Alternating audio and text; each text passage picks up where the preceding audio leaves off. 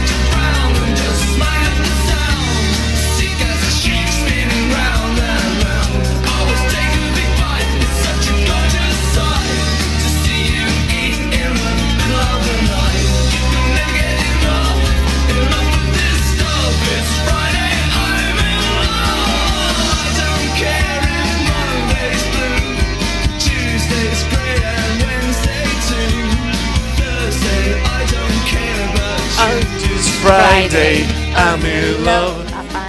Comenzamos la columna, el rincón de Vichy. Así es, comenzamos el rincón de Vichy. Hoy va a ser em, como cositas, ¿no? Datita, dijera Bernie, y cosas un poquitín random o no tan esperadas. Eh, hace muy poco, como estuvo comentando Lali, fueron los Oscar y fueron muy polémicos, donde hubo mucho chiste mm, un poquito incómodo. Muy internos. Sí, chiste entre comillas, porque si es un chiste. Es para que todos nos riamos. Claro, mamita querida. Y sacando a Will Smith, no, no vamos a hablar de él, vamos a hablar de Leonardo DiCaprio. Epa, ¿qué pasó? Epa, a él también le tiraron ahí una como cuida el planeta para, o fomenta el cuidado del planeta eh, para poder dejarle un buen planeta a sus novias. Recordemos que Leonardo tiene como 50 y pico y bueno, su actual novia tiene 25. Un chiste bastante feito, un chiste verde en realidad. Eh, entonces, obviamente, así como salió mucha cosa de Will Smith, salió mucha cosa de Leonardo DiCaprio, eh, que a mí me gusta mucho, me gusta mucho como, actor, tiene muy buenas producciones y encontré en realidad él es un tipo de mucha lectura. También por eso, muy friki lo mío, admito que eh, me agrada mucho. Y en algunas oportunidades, en algunas entrevistas, ha nombrado libros que eh, lo que está leyendo actualmente, trascendentales, recomendaciones. Y ha salido un artículo de los cinco libros que más han inspirado a nuestro amigo Leonardo DiCaprio. Querida Lali, ¿cuál sería el libro que vos consideras bueno?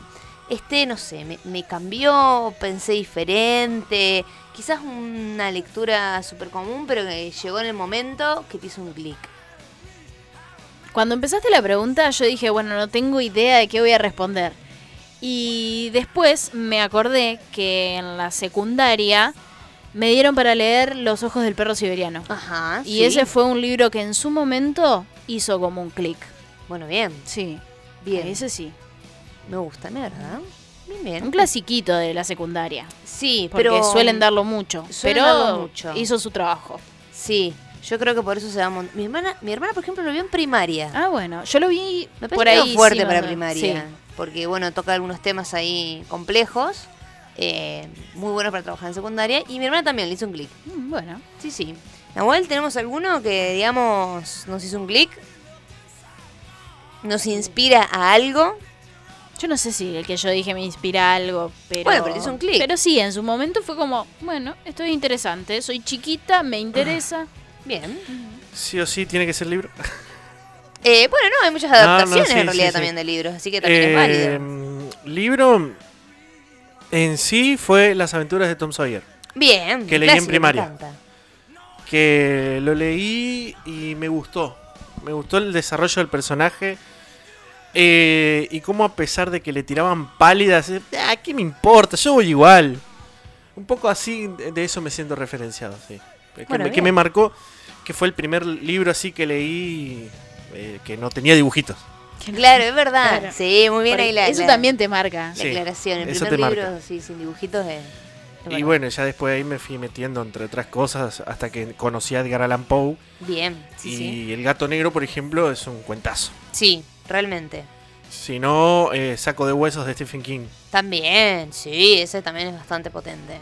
Pero para empezar, así algo que me ha marcado de un comienzo, Las aventuras de Tom Sawyer. Bien, me gusta. Bueno, bien, todo, todo clásico. A ver, clásico entendido como aquel clásico, obviamente no de los griegos y los romanos, porque por ahí uno dice clásico y uno saca, lo dice, pero no, no. Clásicos que se consideran clásicos por, por tópicos, digamos. Bueno, por ahí no es tan común eh, encontrar actores eh, o actrices que se dediquen a, una lectura inclusive comprometida. Pero bueno, algunos casos como muy claros es el de Johnny Depp, el que, Johnny Depp, ay perdón, ¿se está acordando de mí? No, mentira. Seguramente, que sí, está pensando en vos. Em, el de Leonardo DiCaprio y Anna Hathaway. ¿Hathaway? Ajá, Anne Hathaway. Bien. También es un ejemplo, por ejemplo, por ejemplo, ejemplo Emma Watson. Sí. Emma Watson, por favor, señores, de pie, sí. Eh, sí, no, realmente, es, para ponerse de pie. Bueno, ella en realidad en el momento hizo un impasse en su carrera artística para estudiar eh, letras. Sí. Y en algún momento ha dicho, ha mencionado de querer dejar un poco de lado el tema de la actuación para dedicarse a este otro mundo y bueno, y a, y a sus causas comprometidas que tienen. Sí, señor. Sí, yo creo que es como que le da un plus, ¿no? Eso me hace quererla mucho más. Sí, Ya la quería desde chiquita y ahora es como que, señora, todos mis respetos. Total, sí. Sí. Es, es como que uno lo ve eh, distinto, porque si uno dice, bueno, esta persona que tiene todo, que, que podría tranquilamente no leer directamente, o leer cosas como muy comercial, o leer solamente lo que tiene que preparar, y yo creo que lo hace, como decís vos, Lali, más respetable, o decir, ah, mira, él lo hace, ¿por qué, por qué yo no? Claro. A, a ver, ¿qué, qué tiene este libro? ¿Qué tiene esta serie que recomienda que le ha cambiado la vida a él? ¿Por qué no yo? Y bueno, eh, hoy tenemos un poco el, el top 5 literal de Leonardo DiCaprio, dice el, ac- el actor que, bueno, lo último y más reciente es No mires arriba, que está en Netflix. Eh, él, Que él participa, de hecho. Sí, él participa, tiene... Sí, medio protagonista. Sí, es protagonista. Sí, sí. sí. Eh, recordamos también que él está muy comprometido con todo lo que es el impacto del medio ambiente y demás. Bueno, eh, tenemos el top 5 que eh, empieza de la siguiente manera. El primer libro que él considera que le ha cambiado la vida y que lo ha ayudado a ver eh, de otra forma ciertos papeles que ha tenido que hacer. El primero es El Jardín del Edén de Ernest Hemingway. Dice así lo siguiente, en una entrevista publicada en la web de American Reads Spanish, al ser preguntado por algún autor español en el que estuviera interesado, DiCaprio confesó que no conocía demasiado de la literatura española, pero que Ernest Hemingway, se pronuncia así, ¿no? Sí, Hemingway. Bien, muy bien. Era uno de sus autores favoritos y que le había enseñado a amar a nuestra cultura. Entre los libros que destacó del autor estadounidense se encontraba El Jardín del Edén, una obra póstuma de Hemingway, ya que terminada en vida del autor, pero que se publicó tras su muerte ya en los años 80. El libro es uno de los más sensibles del escritor, quizás por eso tardó tantos años en publicarse, aunque comenzó a escribirlo en 1946, debido a que no cuadra demasiado con la imagen de hombre de acción de Hemingway, eh, que era la que él en realidad quería proyectar de sí mismo. Cuenta la historia de un triángulo amoroso en donde un escritor comienza a hacerse conocido, reflejo de él mismo según la crítica, su mujer y una joven que eh, coloca en el camino, eh, la misma esposa en realidad, la coloca esta muchacha en el camino de su marido. Aunque no es una de las novelas más conocidas del autor, se trata de un volumen muy interesante debido a la sensibilidad que despliega en él mismo. Eh, como segundo dice El Gran Gatsby. ¿Se pronuncia así? Gatsby. Sí, bien. Gatsby. Eh, de Francis Scott Fitzgerald.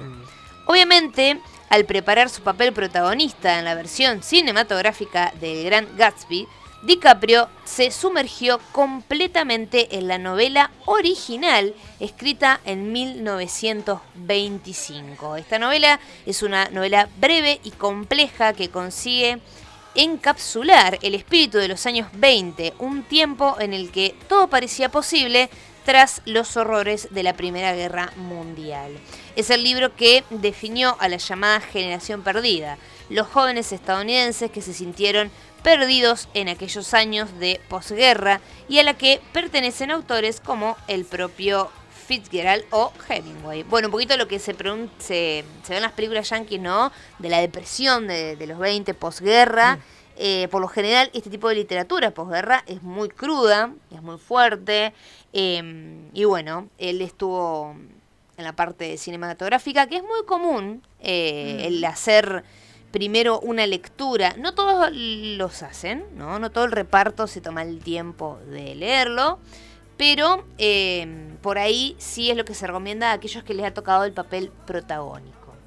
Eh, lo mismo ha pasado en otras películas como Del Padrino, las sí, películas sí. de Harry Potter, en donde inclusive se les da, bueno, en el caso de Harry Potter, El Señor de los Anillos y demás, eh, algunas eh, es como condicional, ¿no? Sí, sí, totalmente. Y en el caso de Harry Potter que se han ido es- escribiendo, o en el de Juego de Tronos, También. se les da eh, como lo anticipado antes de que salga el mercado inclusive.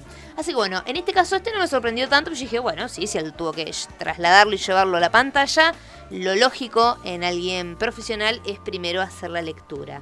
Pero está la recomendación. Eh, bueno, ¿de qué se trata la novela? Esta cuenta la historia de Jay Gatsby, un joven millonario y misterioso, pero se trata de un retrato de la época del jazz, del art deco y de los locos años 20. Es sin duda una de las mejores obras de la literatura universal. En una entrevista en la revista Time, DiCaprio declaró que lo que más le atrajo de Gatsby, de fue la idea de un hombre que surge de la nada, que se crea a sí mismo únicamente a partir de su propia imaginación. Gatsby es uno de esos personajes icónicos porque puede ser interpretado de muchas maneras. Un romántico desesperado, un loco completamente obsesionado o un gángster peligroso que intenta aferrarse a la riqueza. Siguiendo un poquito la misma línea, en el número 3, en DiCaprio nos va a mencionar a la vía revolucionaria de Richard Yates. No sé si pronuncia Yates. Yates? No lo conozco. Eh, sí, Yates. Sí, yo tampoco. Este admito, mientras me, tomo un matecito, admito que, que, no, que yo tampoco lo, lo reconocía. Bueno, por ahí hay que tener en cuenta, con el ruido de mate de fondo, ruido de mate, pero hay que tener en cuenta que, que claro, es como que eh, alguna actriz eh, de acá recomiende Martín Fierro. Claro. Sí, medio que no nos van a saber de qué hablamos en sí, Estados no nos va a sonar mucho, sí, sí, No, ni hablar.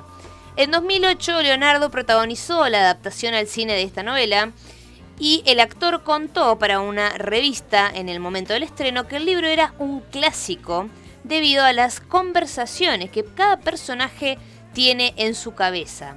Mientras estoy sentado aquí besando a mi esposa y diciéndole cuánto la amo y que todo va a ir bien, hay una voz interior que simplemente la detesta y detesta mi vida y sabe que estoy mintiendo sobre todo. Ese diálogo interno en el libro es increíble, nos dice DiCaprio. El libro cuenta la historia de Frank y Abril, un matrimonio que vive en un suburbio en Connecticut que fantasea con dejar atrás su vida y mudarse a París.